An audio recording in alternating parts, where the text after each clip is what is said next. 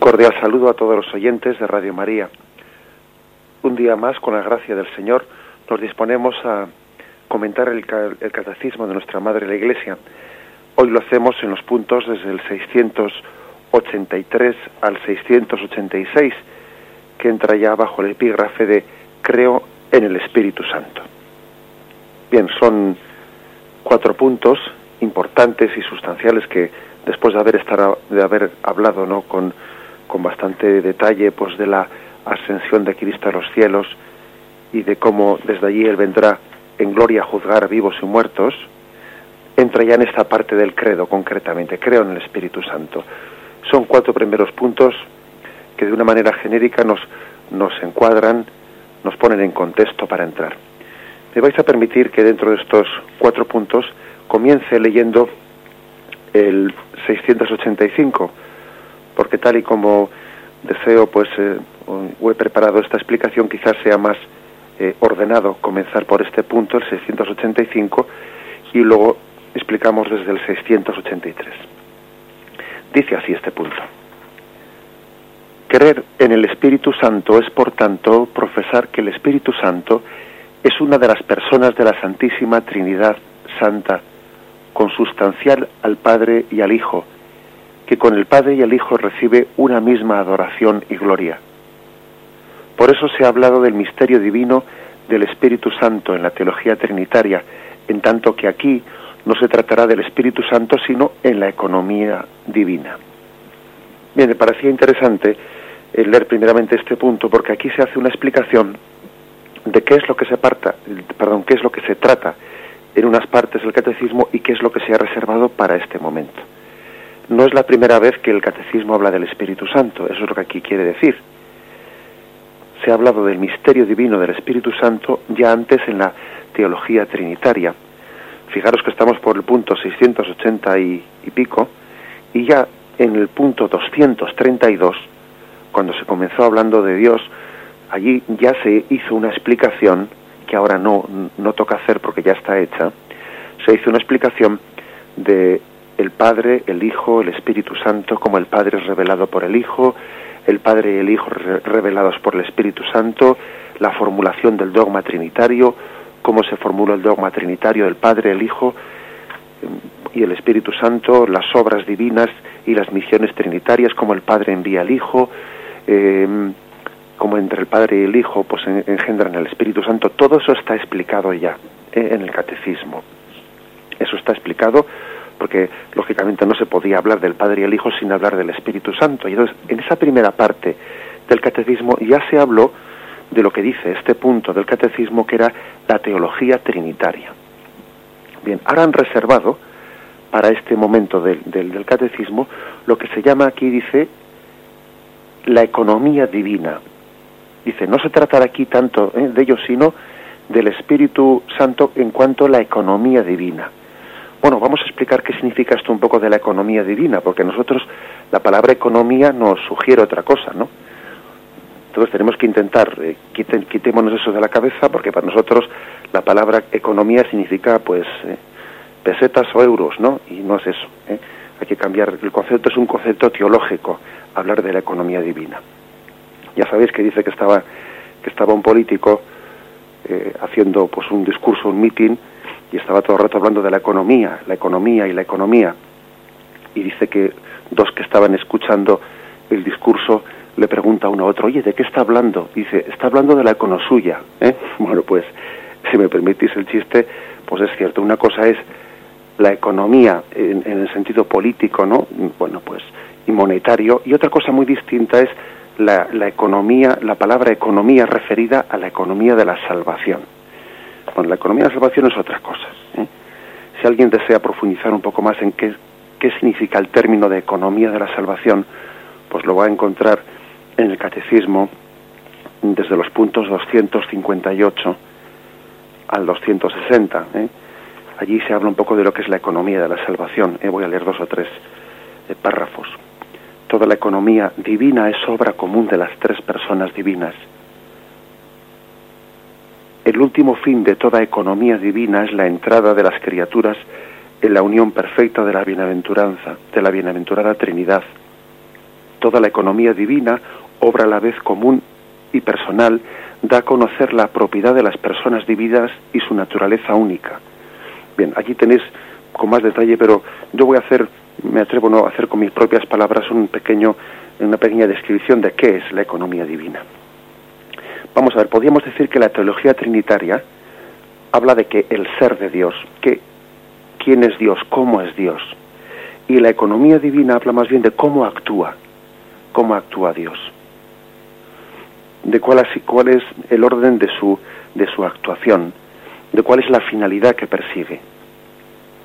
A, eso se refiere ¿eh? esa distinción que hace aquí el catecismo. En esta parte, por lo tanto, no se habla tanto de la teología trinitaria, de cómo es Dios, que eso ya está hablado en el catecismo antes, sino cuál es la economía divina en el Espíritu Santo. ¿eh? cuál es la forma, los caminos de actuación, los caminos por los que quiere llegar a nosotros. No es lo mismo el, ser que el actuar, el ser que el actuar.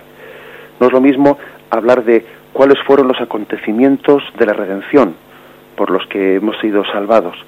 Acontecimientos de salvación como pudo ser pues la elección del pueblo de Israel, la promesa de un Salvador, el nacimiento de Jesucristo, su vida pública, su muerte, resurrección, ascensión a los cielos. Bien, esos son los acontecimientos de la salvación.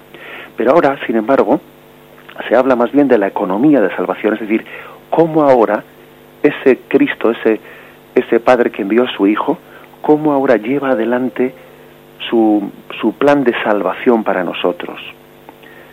Ese, eso es lo que se llama aquí la economía divina, es decir, el plan divino.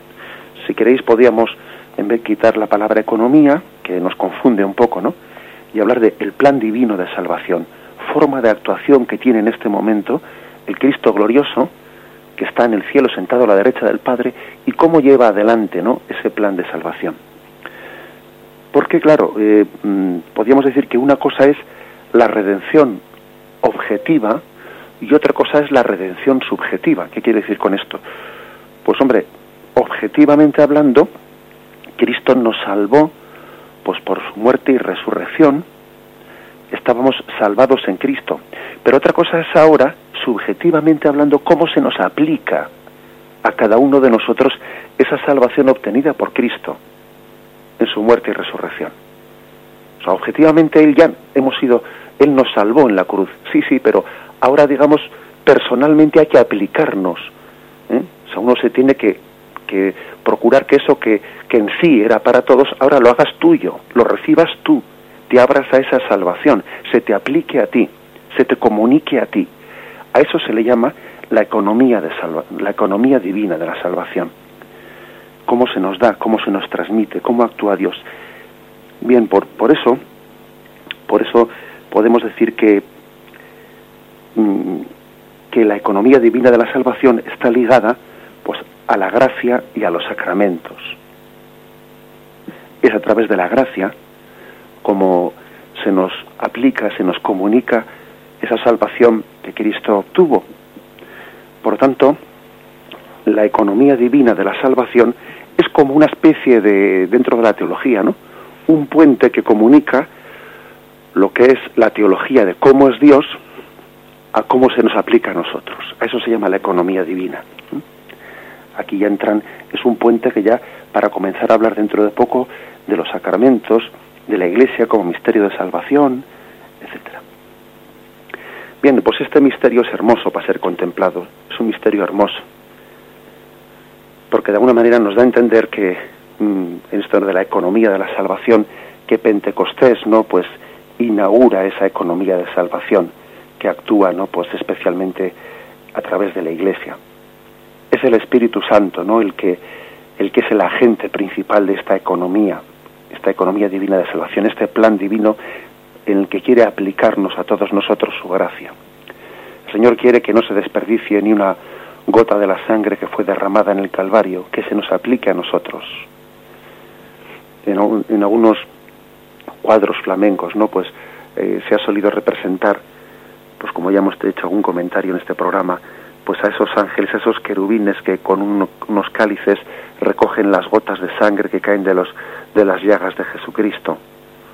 Bien, pues podríamos decir que la economía de salvación es esa sangre que ha sido recogida en, en esos cálices que son la imagen de la Iglesia, ¿no? de la Eucaristía, que ahora la aplica a todos nosotros. Quiere que esa sangre recibida allí ahora tenga esa aplicación. Hay un, hermoso ejemplo también para que entendamos esto. Del mismo modo que Dios modeló el cuerpo del hombre del barro de la tierra y luego le insufló el espíritu, le sopló en su, en su nariz, ¿no? Imagen del alma, y así pasó a ser un hombre viviente, pues también del mismo modo que Dios hizo eso, Cristo formó el cuerpo de su iglesia, con la elección de los apóstoles, etcétera, formó el cuerpo, pero luego le sopló el Espíritu Santo en Pentecostés y pasó a ser una iglesia viva. Y la efusión de ese Espíritu Santo es el signo de la inauguración de la economía divina. ¿eh? Por eso que hizo Jesucristo de reunir a los apóstoles e instruirles y prepararles y decirles que tenían que ir a bautizar y perdonar los pecados, todo eso que hizo fue formar el cuerpo. Pero hasta que no sopló el espíritu, era un cuerpo muerto. Igual que Yahvé formó el cuerpo del barro, pero hasta que no sopló en la nariz era un cuerpo muerto. Pues eso es, esa es la acción del Espíritu Santo que inaugura la economía divina. Allí, por lo tanto, comenzó el misterio de la Iglesia, que no es otro misterio sino el de la aplicación, el de la adaptación a cada uno de nosotros de, por la, en la economía divina, no de todo el misterio de la salvación. Esta Iglesia, que ha nacido del designio salvador del Padre, que Cristo inició en la tierra con su predicación y que consumó, ¿no? consumó con su muerte y resurrección, es constituida por el Espíritu, por el Espíritu Santo en permanente fidelidad a Cristo, a la espera de su venida gloriosa. El Espíritu, en, esta, en este momento de la economía, ¿no? de la economía salvífica, no nos toma en sus manos para separarnos de Cristo, todo lo contrario, para incorporarnos a Cristo. El Espíritu nos incorpora a Cristo, como vamos a ver en estos capítulos, a su palabra, a su ejemplo, a su vida. El Espíritu es la garantía de que permanecemos fundamentados siempre en la verdad de Cristo lo dijo Jesús, ¿no? En, aquel discurso de después de la cena. Cuando venga Él, el Espíritu de la verdad, os guiará hasta la verdad completa, pues no hablará por su cuenta, sino que hablará lo que oiga y os anunciará lo que ha de venir. Él me dará gloria, porque recibirá de lo mío y os lo comunicará a vosotros. Todo lo que tiene el Padre es mío, por eso he dicho, recibirá de lo mío y os lo comunicará a todos. ¿eh? Ese es un texto que lo tenéis en Juan 16, versículo del 13 al 15, en el que parece pues que podríamos resumir en ese texto que hemos leído, pues cómo Jesús es plenamente consciente de que esa economía de la salvación, ese plan de Dios para transmitirnos a nosotros, no para apropiarnos a nosotros la salvación obtenida por Cristo, pues va a comenzar pues eh, en Pentecostés. El Espíritu Santo nos va a asociar a Cristo, va a asociarnos a Él, nos va a insertar en Él, nos va a injertar en Él, ¿no? De manera que nos va a hacer partícipe de todos los bienes de salvación obtenidos por Cristo. Esta es la economía divina de la salvación y esto es lo que este punto del catecismo nos, eh, nos está un poco encuadrando, ¿no? Bien, vamos a meditarlo antes de continuar adelante.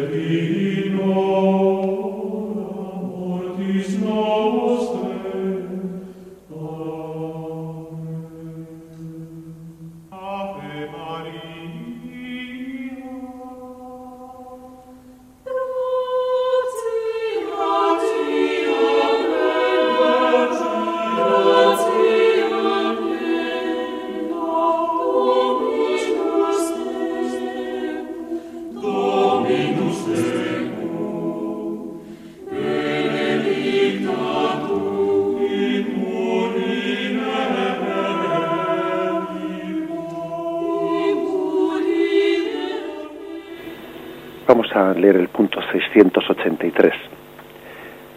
Nadie puede decir Jesús es Señor, sino por influjo del Espíritu Santo. Dios ha enviado a nuestros corazones el Espíritu de su Hijo que clama, Abba, Padre.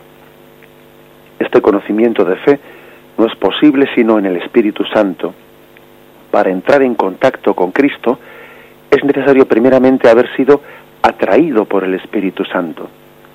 Él es quien nos precede y despierta en nosotros la fe. Bien, ahora seguimos leyendo este punto, pero hagamos aquí un, breve, un breve comentario. Fijaros la afirmación tan importante ¿no? de, este, de este punto que, que habla de creo en el Espíritu Santo. Nuestro primer en contacto con Cristo es porque hemos sido atraídos por el Espíritu Santo. Hemos sido atraídos por Él. A veces tenemos la errónea percepción, pues de que el acto de, del acto de fe es un, acto de mera opción personal, como que somos nosotros los que mm, viendo y conociendo algo, pues tomamos una opción, como que dentro de un pluralismo de opciones que podíamos tener, yo opto, eh, hago una elección por, por Dios, ¿no? Y es una, pues una, una visión totalmente falsa, ¿no? El Señor nos dice, no sois vosotros los que me habéis elegido a mí, soy yo el que os he elegido a vosotros. La fe, antes que una elección nuestra, es una atracción de Dios hacia, hacia Él. Eso no quita que, que haya un acto libre, ¿no? En el que el hombre tenga que adherirse personalmente. Sí, sí, pero mm, sin negar eso, la fe, antes de ser una elección nuestra, es una elección de Dios hacia nosotros. Dios nos ha atraído por su gracia. Nadie puede ir al Padre si el Padre no lo atrae. Es un texto importante ¿no? del Evangelio de San Juan.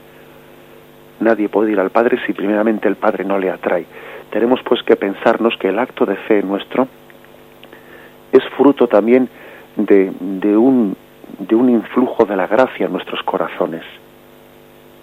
Hay un, un enamoramiento, podríamos decir. ¿eh? Igual que también esto es algo parecido a, bueno, pues a lo que es el acto de amor, pero que primeramente ha habido un enamoramiento, ¿no? Y el enamoramiento es una atracción. Y luego es verdad que después de esa atracción uno voluntariamente pues dice, sí, Mm, esta es la persona de mi vida, me voy a casar con ella, creo que es la persona que Dios me eligió. Pero fíjate, tú no has hecho esa, esa elección en frío, sino que primeramente sentiste una atracción por el enamoramiento. Tras esa atracción, Dios te ha dado la libertad, pues para que, bueno, para que hagas una opción, sí, una opción de, de desposarte voluntariamente. Pero primeramente fuiste atraído interiormente es una comparación, ¿eh? todas las comparaciones pues se quedan cortas, ¿no?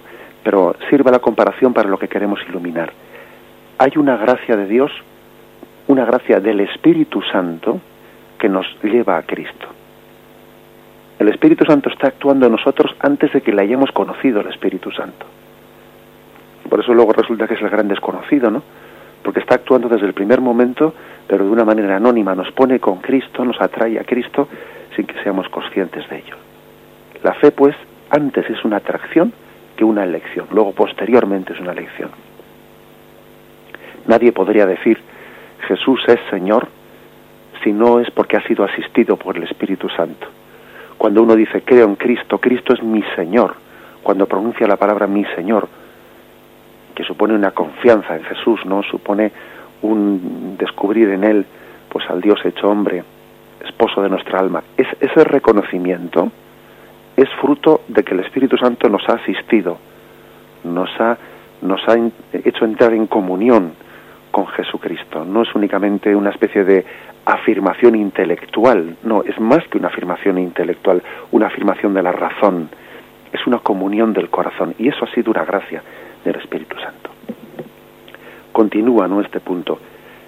Mediante el bautismo, primer sacramento de la fe, la vida que tiene su fuente en el Padre y se nos ofrece por el Hijo, se nos comunica íntima y personalmente por el Espíritu Santo en la Iglesia. Y aquí pone un texto de San Irineo, que es uno de los padres de la Iglesia más citados en este, en este catecismo. Es uno de los padres pues, de los primeros siglos en la Iglesia.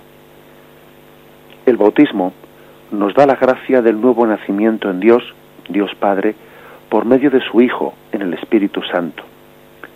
Porque los que son portadores del Espíritu Santo son conducidos al Verbo, es decir, al Hijo, pero el Hijo los presenta al Padre, y el Padre les concede la incorruptibilidad. Por tanto, sin el Espíritu no es posible ver al Hijo de Dios. Y sin el Hijo nadie puede acercarse al Padre, porque el conocimiento del Padre es el Hijo, y el conocimiento del Hijo de Dios se logra por el Espíritu Santo. ¿Os acordáis de aquel texto, de aquel texto mm, en el que mm, Felipe le dice a Cristo, muéstranos al Padre y nos basta? Y le dice Jesús, ¿cómo dices muéstranos al Padre? Quien me ha visto a mí ha visto al Padre. Es decir, Jesús es la ventana a través de la cual vemos o nos adentramos en el misterio de Dios Padre. Bueno, pues si se puede decir eso de Cristo con respecto al Padre, lo mismo deberíamos de decir del Espíritu Santo con respecto a Jesucristo. A través del Espíritu Santo conocemos a Jesucristo. Ahora nadie puede conocer a Jesucristo desde que está asunto a los cielos, ¿no? Si no es a través del influjo del Espíritu Santo. El Espíritu Santo nos pone en Cristo y Cristo nos pone en el Padre. Esa es, digamos, la, eh, la, mm, la, forma, la economía divina. ¿eh? De, nuevo volvemos a la palabra la economía divina. El plan divino ¿eh? de salvación.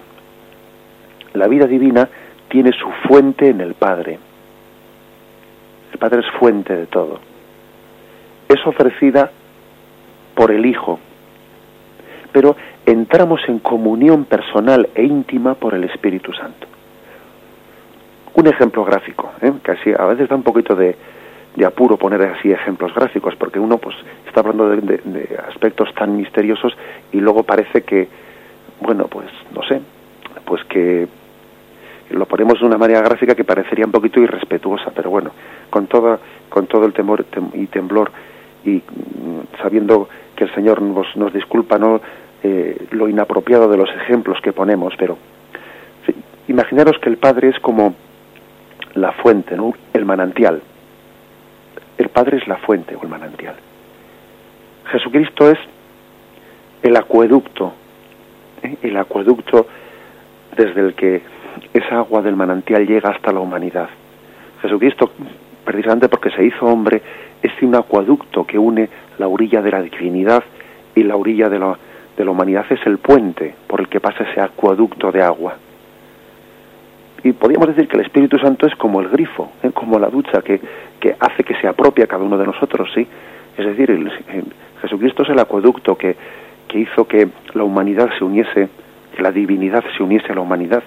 Es que ahora el Espíritu Santo es el grifo, es la ducha en la que mm, personalmente nos apropia Jesucristo, nos, nos, nos aplica personalmente. De poco serviría ¿eh? pues que, que el agua de esa fuente haya llegado a la tierra si luego no llega a mí, si luego no me empapa a mí.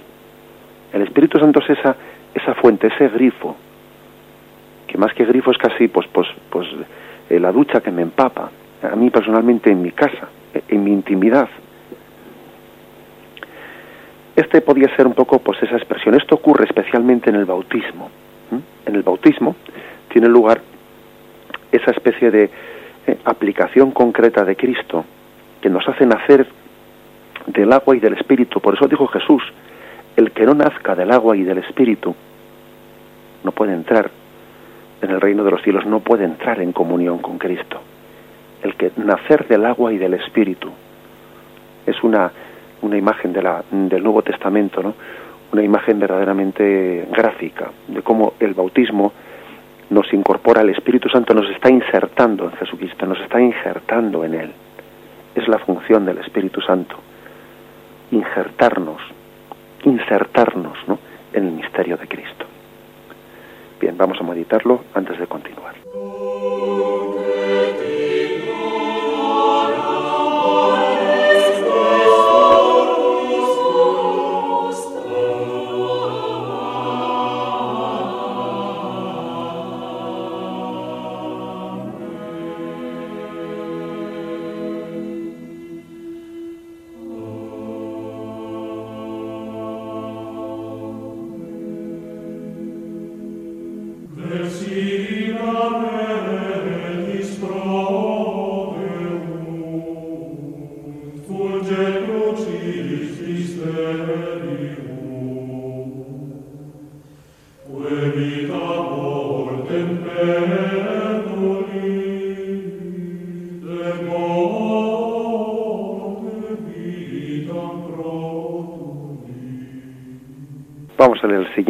El punto 684. El Espíritu Santo, con su gracia, es el primero que nos despierta en la fe y nos inicia en la vida nueva que es que te conozcan a ti, el único Dios verdadero, y a tu enviado Jesucristo. No obstante, es el último en la revelación de las personas de la Santísima Trinidad. San Gregorio Nacianceno, el teólogo, explica esa progresión por medio de la pedagogía de la condescendencia divina. Y ahora cita este texto de San Gregorio Nacianceno. El Antiguo Testamento proclamaba muy claramente al Padre y más oscuramente al Hijo. El Nuevo Testamento revela al Hijo y hace entrever la divinidad del Espíritu. Ahora el Espíritu tiene derecho de ciudadanía entre nosotros y nos da una visión más clara de sí mismo. En efecto, no era prudente cuando todavía no se confesaba la divinidad del Padre proclamar abiertamente la del Hijo. Y cuando la divinidad del Hijo no era aún admitida, añadir el Espíritu Santo como un fardo suplementario si empleamos una expresión un poco atrevida. Así por avances y progresos de gloria en gloria, es como la luz de la Trinidad estalla en resplandores cada vez más espléndidos. Bueno, pues fijaros aquí hace una em, una explicación de cómo hemos llegado a conocer el Espíritu Santo. Porque el hecho es que, aunque mm, se nos haya dicho que el Espíritu Santo es el primero en actuar en nosotros, es el primero en entrar en comunión ¿eh? con nosotros, es el primero en atraernos a Dios, hacia Jesucristo y hacia Dios Padre, no podíamos tener ningún contacto con Jesús si el Espíritu Santo no hubiese actuado ya en nosotros, es la avanzadilla. O sea, el Espíritu Santo ahora mismo, para con nosotros es la avanzadilla, es el primer contacto con Dios lo hemos tenido en Él. Él nos ha traído, Él nos ha puesto en contacto con Dios. Pero, sin embargo, lo que dice este punto es que, curiosamente, aunque, aunque es ahora el primero en actuar, ha sido el último en ser revelado, el último en ser descubierto. O sea, en el Antiguo Testamento fue revelado especialmente el Padre. Y ya comenzaba, ¿no? Al final del Antiguo Testamento a revelarse el Hijo en la medida en que se hacía pues una eh, pues una, una profecía de la llegada del Mesías pero claro no, no, estaba claro que ese Mesías fuese a ser el Hijo de Dios aunque ya se entreveía en algunas profecías. Llega Jesucristo y en él se revela en esa segunda etapa en la etapa de eh, pues en la etapa mm, inaugurada por el nacimiento de Jesús se, se revela especialmente el Hijo. El Hijo consustancial con el Padre el verbo se hizo carne y habitó entre nosotros. Y ya Jesús comienza, comienza a anunciar, se entrevé ya la revelación del Espíritu Santo, porque Jesús dice, conviene que yo me vaya para que venga vosotros el Espíritu. Y a partir de Pentecostés, es la tercera etapa, la tercera etapa, se revela especialmente el Espíritu Santo. Pues por tanto, no, en la, en la revelación de Dios ha habido unas etapas progresivas, pedagógicas de Dios. En el Antiguo Testamento especialmente el Padre, en el Nuevo Testamento en el nacimiento de Cristo y en su vida especialmente el Hijo y después de Pentecostés especialmente el Espíritu Santo. Son etapas de pedagogía, de revelación progresiva de Dios. Dice el texto que hemos, que hemos del catecismo que hemos leído, por medio de la pedagogía de la condescendencia divina. Dios condesciende, es decir, se adapta a nosotros. Es el misterio de la paciencia de Dios, pues que bueno, pues que dice, a ver, a ver ahora qué le puedo decir a este que pueda entender. Y a ver más adelante cómo, cómo le preparo para, mm, pues para llegar a entender más en profundidad este misterio. A ver cómo me revelo sin abrumarle, sin cegarle de manera que él tenga una capacidad progresiva de ir conociendo más y más a Dios. Claro, uno podía hacer la pregunta, mm, ¿por qué Dios no se reveló de golpe? ¿Eh? ¿Por qué no Dios se reveló de golpe como Padre, Hijo, Espíritu Santo y así nos hizo, nos hizo pues un esquema, eh, digamos, mm, como se nos explica a nosotros ahora mismo, ¿no? Cuando va un niño a, pues al catecismo y le explican explican la Santísima Trinidad, Padre, Hijo, Espíritu Santo, le, dibujan un triángulo, ¿Por qué no Dios se reveló desde el principio así? Pues porque, porque sería, hubiese sido antipedagógico, porque posiblemente en ese momento, pues el, pueblo de Israel hubiese casi eh, se hubiese confundido la fe en la Trinidad con el politeísmo, por ejemplo. Ellos, ellos estaban luchando, Yahvé tenía que purificar al pueblo de Israel en, pues de, de, una visión politeísta, en la que en aquel tiempo se creía la existencia de varios dioses. Eh, la fe de Israel en Yahvé en, los primeros tiempos fue una, una purificación de, de unas divinidades mm, pues que no eran, no eran suficientemente purificadas y, y que casi eran dioses. Fijaros que al principio, ¿no? Dice Israel, ¿qué pueblo hay que tenga un dios como el nuestro? Parecía como que también daban por sentado que había otros dioses, ¿no? Tenía que ser Israel purificado de un, de un politeísmo hasta llegar a creer en el único Dios. En aquel momento, si se hubiese revelado la Trinidad, hubiese podido ser motivo de confusión. Dios tuvo paciencia, condescendencia, para que ellos fuesen creyendo que no hay más que un solo Dios, los demás dioses son hechuras de manos humanas. Tienen boca y no hablan. Tienen pies y no andan, etcétera. ¿Os acordáis de, ese salmo? Bien, hay por lo tanto una revelación pedagógica de la intimidad divina, una condescendencia con nosotros. El Padre nos va atrayendo, nos adentra en la intimidad divina. Es un ir adentrándonos. Además, el motivo de que Dios lo hiciese de esta manera poco a poco es porque a Dios, no, Dios, el objetivo de Dios no es que tengamos conceptos racionales de cómo es Dios. Si se tratase únicamente de darnos una especie de lección, lección teórica de una naturaleza y tres personas divinas y no sé, pues si se tratase únicamente de eso, bueno, pues podía, podía haberse revelado de otra forma. Pero es que la intención de Dios no era darnos una clase de unos conceptos racionales sino nos quería introducir en la intimidad de Dios. Por eso lo fue haciendo poco a poco. igual, igual que un niño, un niño conoce un aspecto del padre cuando es bebé, conoce otro aspecto más profundo de su padre y de su madre, ¿no? Cuando ya está creciendo y comienza a andar y luego en la adolescencia va conociendo a su padre y a su madre en mayor profundidad según él mismo va creciendo. Este es el misterio de la condescendencia divina ¿eh? que dice que dice el catecismo. Curiosamente, el primero en actuar, que es el Espíritu Santo, fue el último en ser revelado. Por ese plan progresivo de Dios de darse a conocer eh, en paciencia hacia nosotros. Bien, hacemos un breve, un breve descanso y vamos a, pasar a comentar el último de los puntos que hoy queremos describir, el 686.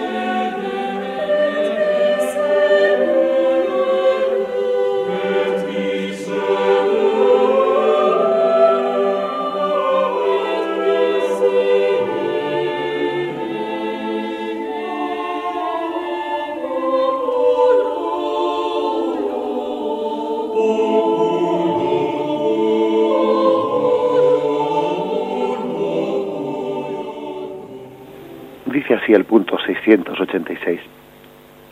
El Espíritu Santo coopera con el Padre y el Hijo desde el comienzo del designio de nuestra salvación y hasta su consumación. Pero es en los últimos tiempos, inaugurados en la encarnación redentora del Hijo, cuando el Espíritu se revela y nos es dado cuando es reconocido y acogido como persona. Entonces este designio divino que se consuma en Cristo, primogénito y cabeza de la nueva creación, se realiza en la humanidad por el Espíritu que nos es dado, la Iglesia, la comunión de los santos, el perdón de los pecados, la resurrección de la carne la vida eterna. En, fijaros que habla del Espíritu Santo como aquel que ha sido revelado en los últimos tiempos, ¿eh? en los últimos tiempos. Actuaba desde el principio, dice. Desde el principio, por supuesto, el Espíritu Santo actuaba en unión con el Padre y el Hijo, y no puede ser de otra forma, porque todas las actuaciones que hace la Santísima Trinidad son actuaciones en conjunto, ¿no? Aunque cada persona lo hace según su singularidad, pero actúan en, de una manera conjunta en la creación del mundo, etcétera. En la creación del mundo, el Padre, y Hijo el Espíritu Santo actuaban conjuntamente. Pero aunque el Espíritu Santo actuaba desde el principio, se ha revelado en esta en estos últimos tiempos que dice. Se revela, es decir, se reconoce, es acogido como persona, lo cual es muy importante porque una cosa es que el Espíritu Santo esté siempre actuando en nosotros, pero qué hermoso es, pues de hecho, mm, que sea acogido como persona divina, como persona actuando en nosotros. La comunión con, con esa es mucho más plena. ¿eh? no es lo mismo que, que estemos recibiendo el influjo, el influjo de alguien, que pasemos a saber conscientemente que ese influjo que estamos recibiendo es de una persona que nos ama, que nos quiere. La comunión que podemos tener es mucho, mucho más íntima, porque claro, sí, a nivel práctico, aunque no lo sepamos, siempre estado actuando, pero es una gozada muy grande, pues no solo que él esté actuando, sino que lo sepamos, que le reconozcamos, que lo acojamos, que se lo agradezcamos, ¿no? Eso es lo que este, lo que este punto quiere insistir, ¿no? Ahora podemos llegar a tener con él, en estos últimos tiempos, pues una, una intimidad personal, porque ya se nos ha desvelado quién es. El designio de Dios en Cristo ha sido consumado en Cristo, pero ha sido realizado por el Espíritu Santo. Podríamos decir, ¿no? Y, casi yo me quedaría satisfecho con esta, con esta afirmación, que Pentecostés, que la venida del Espíritu Santo, la economía divina en el Espíritu Santo, ¿no? Pentecostés es la fiesta de la fecundidad del sacrificio de Cristo. En el Espíritu Santo celebramos la fecundidad del sacrificio redentor de Cristo, de su muerte y resurrección. Cristo nos obtuvo la salvación y el Espíritu Santo la hace fecunda en nosotros, la fecunda. Esa es una afirmación, ¿no? Y, la segunda afirmación pues, es esa, ¿no? De que ahora tenemos pues la, la mm, posibilidad de entrar en comunión personal, de acoger al Espíritu Santo como persona. Él hace fecunda en nosotros la redención de Cristo y además de eso podemos tener una relación personal con Él, íntima con Él. Y en tercer lugar, ¿no? Eh, este punto del catecismo nos, nos, abre, nos abre el camino a algo que mañana, mañana en la continuación de, estos puntos todavía insistiremos más en ello. Dice aquí, se realiza en la humanidad por el Espíritu Santo que nos es dado la Iglesia, la comunión de los santos, el perdón de los pecados, la resurrección de la carne la vida eterna. Todos estos aspectos forman parte de esa economía de salvación de Dios. La Iglesia, la comunión de los santos, el perdón de los pecados. Esa es la economía de salvación en la que el Espíritu Santo hace fecundo el sacrificio de Cristo. Cuando una persona, por ejemplo, va eh, a recibir el perdón de los pecados, Pensemos que cuando nos arrodillamos y recibimos el sacramento de la confesión, el Espíritu Santo hace fecundo en nosotros lo que fue la redención obtenida por Cristo en el Calvario. Esa es una aplicación concreta. Está haciendo fecundo en mí lo que Jesucristo obtuvo en su redención en el Monte Calvario. Esta es la, ¿eh? la aplicación concreta, la explicación con la que el catecismo nos ha querido iluminar. Vamos a abrir paso a la intervención eh, de los oyentes.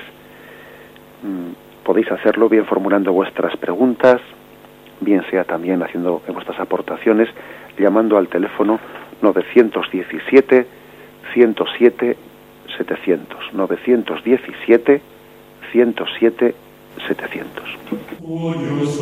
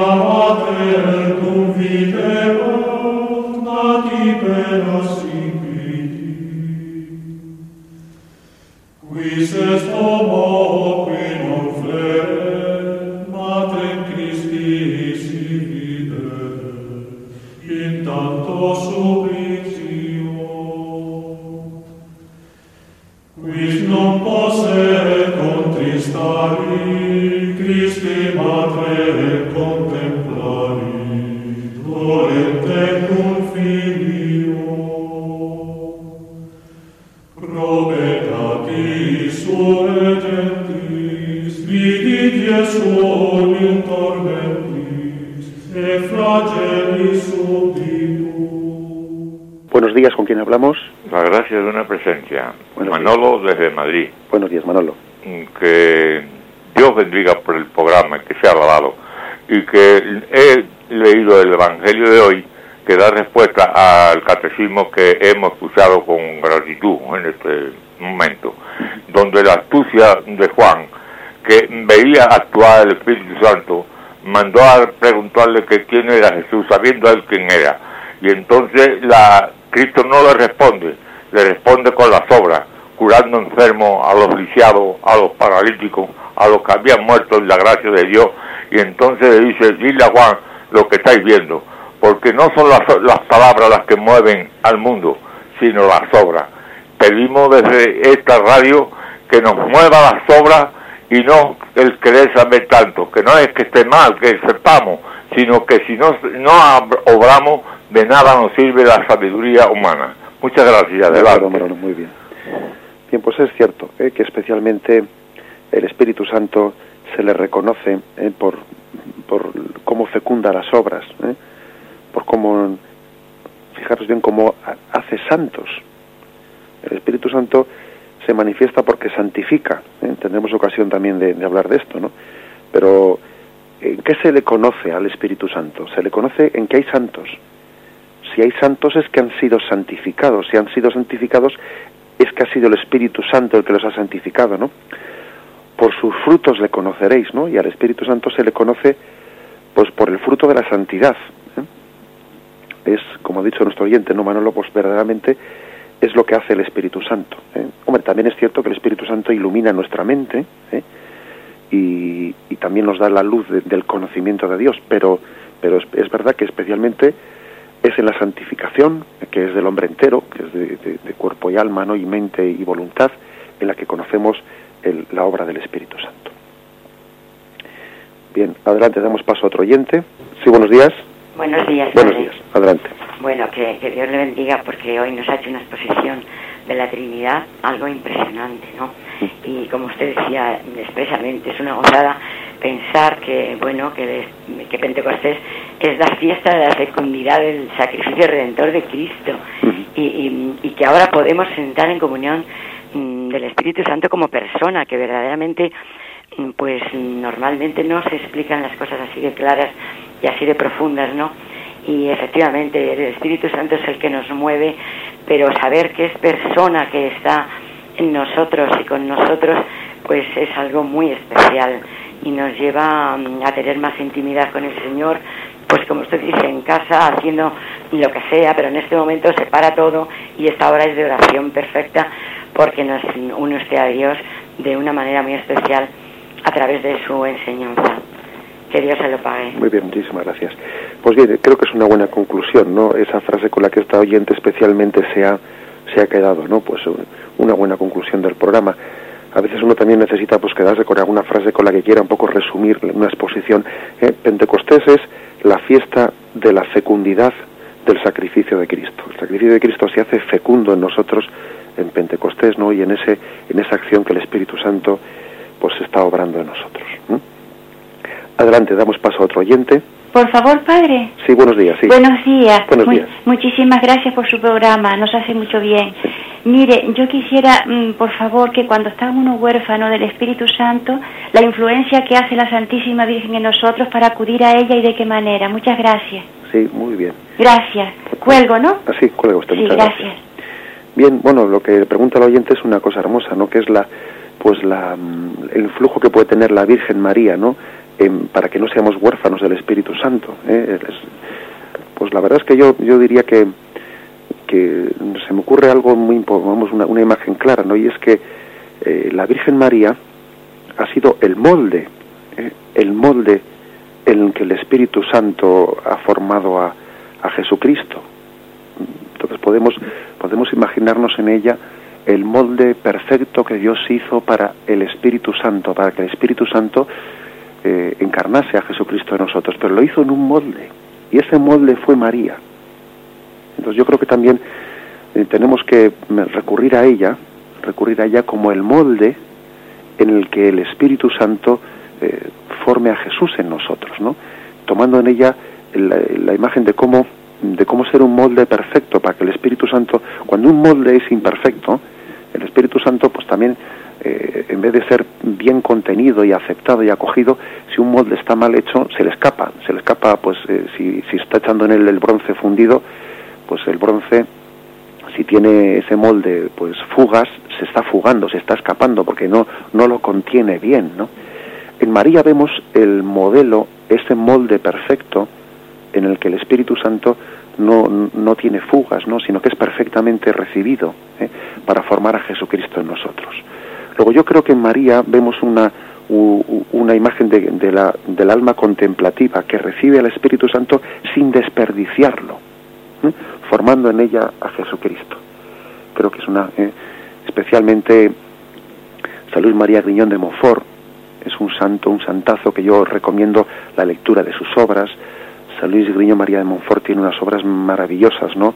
Sobre, sobre marianas, en, en, las que mm, insiste mucho en esa inserción de, del Espíritu Santo en María. Es un, es uno de los santazos ¿no? de, la historia de la Iglesia que más ha ayudado a esa conjunción de cómo también creo que nos ayuda mucho a, cuando rezamos en la de María a recordar que es María es hija de Dios Padre, madre de Dios Hijo, esposa de Dios Espíritu Santo, ¿eh? ver la relación personal que tenía María con cada una de las tres personas de la Santísima Trinidad, ¿no? Hija de Dios Padre, madre de Dios Hijo, esposa de Dios Espíritu Santo. ¿eh? Es ella la que nos enseña a tener una relación personal con cada una de las tres personas de la Santísima Trinidad. ¿eh? Eso creo que es una gran ayuda. Adelante, damos paso a otro oyente. Buenos días, ¿con quién hablamos? Eh, padre, la pregunta de, del millón. Sí. ¿El Espíritu Santo eh, es el que nos mueve? ¿Es, él, es el que nos elige? O, esta es una esta pregunta se hace mucha gente realmente entonces, ¿qué responsabilidad tenemos si no tenemos fe?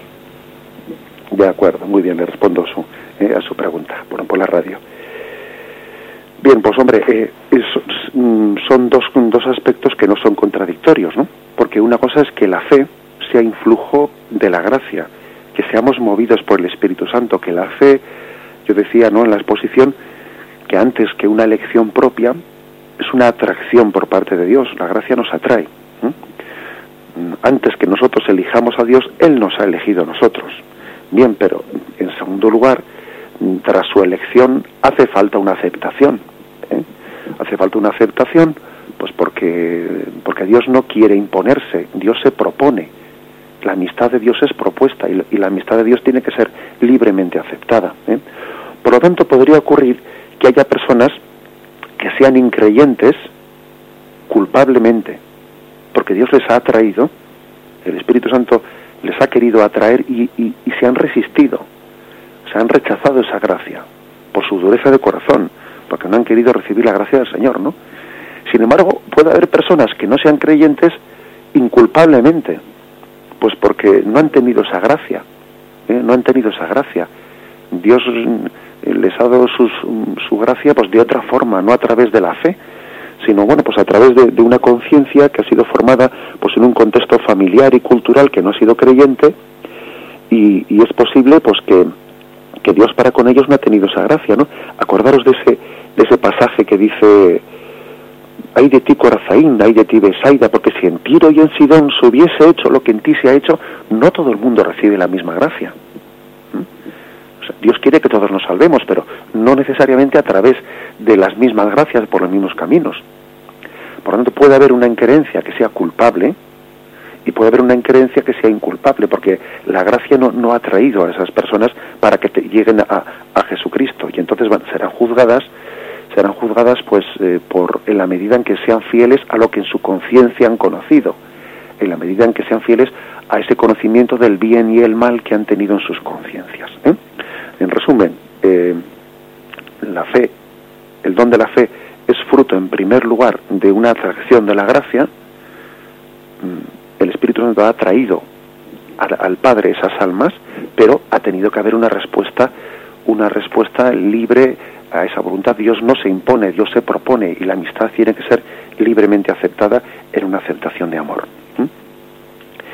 Bien, tenemos el tiempo cumplido. Damos gracias al Señor por haber podido eh, celebrar eh, y comentar estos puntos del catecismo. Pedimos la gracia de seguir profundizando en ellos.